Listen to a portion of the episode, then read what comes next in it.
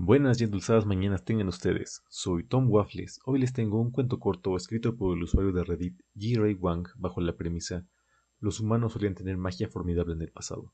Es una pequeña historia que narra una invasión al planeta Tierra y cómo los humanos recuperaron su magia. La música utilizada fue compuesta por Andrea Soler de Alemania. Espero que lo disfruten. Yo no lo llamaría guerra. Exterminio, tal vez, aunque yo lo describiría más bien como una cosecha. Cuando llegaron a nuestro mundo y penetraron en la estratosfera, la gente los buscó en masa para ser cosechados. Por supuesto, sabían lo que significaba, de lo contrario, no habrían estado tan ansiosos. Diez años antes de que los ángeles descendieran del cielo, ya habían enviado lo que algunos denominaron retribución divina, un virus. Aunque este virus en particular solo se dirigía a las mujeres, se propagaba más rápido que un incendio forestal y tenía una tasa de mortalidad del 100%. Peor aún, era completamente indetectable. En nuestra desesperación nos convertimos en animales. Encerramos a nuestras esposas, hijas y madres en lo más profundo de la tierra, bajo el brillo constante de la radiación UV, y aún así, se infectaron. En cinco años, la última mujer había muerto, dejando al resto de la humanidad morir lentamente con ella. Cuando llegaron, les dimos la bienvenida con los brazos abiertos en cada una de nuestras principales ciudades. La mayoría agachó la cabeza y prácticamente rogó que los mataran. Algunos lucharon contra ellos. Eran los que aún recordaban el dolor de ver morir a sus hijas, esposas y madres. No podían esperar sobrevivir, pero al menos podían promulgar su propia versión del castigo divino. Mirando hacia atrás, ahora sé que los ángeles planearon para ellos Querían que tomáramos represalias, si no, ¿dónde estaría la diversión?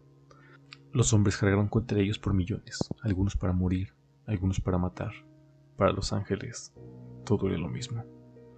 Hasta que matamos al primero. Cuando solía escribir, siempre me aseguraba de nombrar a mi héroe con algo memorable.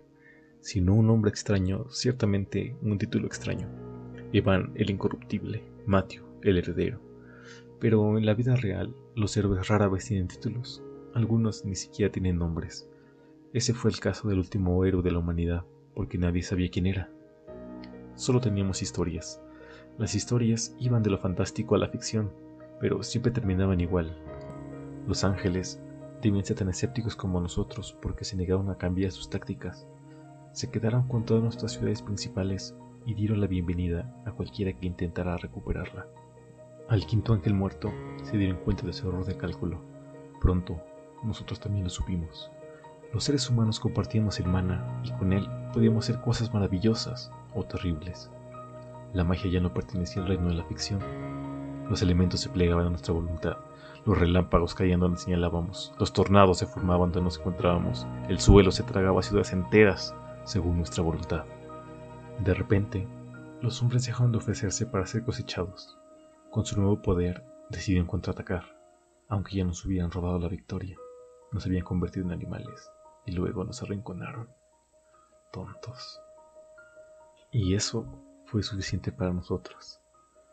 Mirando hacia atrás, me pregunto si fuimos tan tontos como los ángeles, nosotros, que nos conformamos con morir en nuestras pequeñas llamadas de gloria, sin haber conseguido nada más que adelgazar un poco sus filas.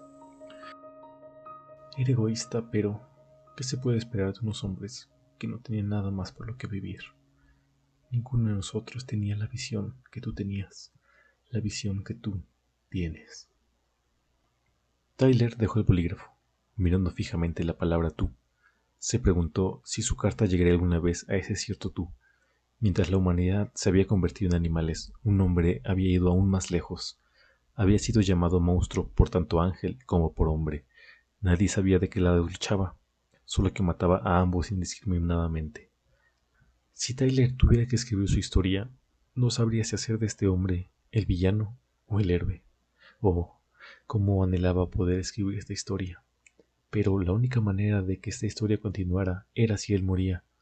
Junto a su carta y su pluma, en el borde de su mesa de madera, había un revólver de plata, con el único foco que había sobre él brillando sobre su cañón. Una pequeña sonrisa se dibujó en el rostro de Tyler. Agarró el arma, cuyo metal era como el hielo, y se la apretó contra la sien. Habían muerto suficientes humanos como para poder detener la bala solo con sus pensamientos. La bala ni siquiera podía herirle a menos que él lo quisiera, pero lo hizo. Por el bien de la humanidad, necesitaba que la bala lo matara. Con la mano libre, volvió a agarrar el bolígrafo. Como último narrador de la Tierra, te concedo el título de Segador, un monstruo, un villano, nuestro último héroe. Adelante, Segador. Toma mi muerte como una ofrenda. Con mi muerte solo quedarán cuatro humanos, y he contactado a dos de ellos y morirán conmigo. El último estoy seguro que lo encontrarás fácilmente, ya que tus poderes se habrán duplicado. Para entonces tu mente se extenderá por todo el mundo, quizá por las estrellas, y cuando te conviertas en el último humano vivo, no puedo ni imaginar lo poderoso que serás. Muéstrales a nuestros ángeles lo frágiles que son frente a un dios.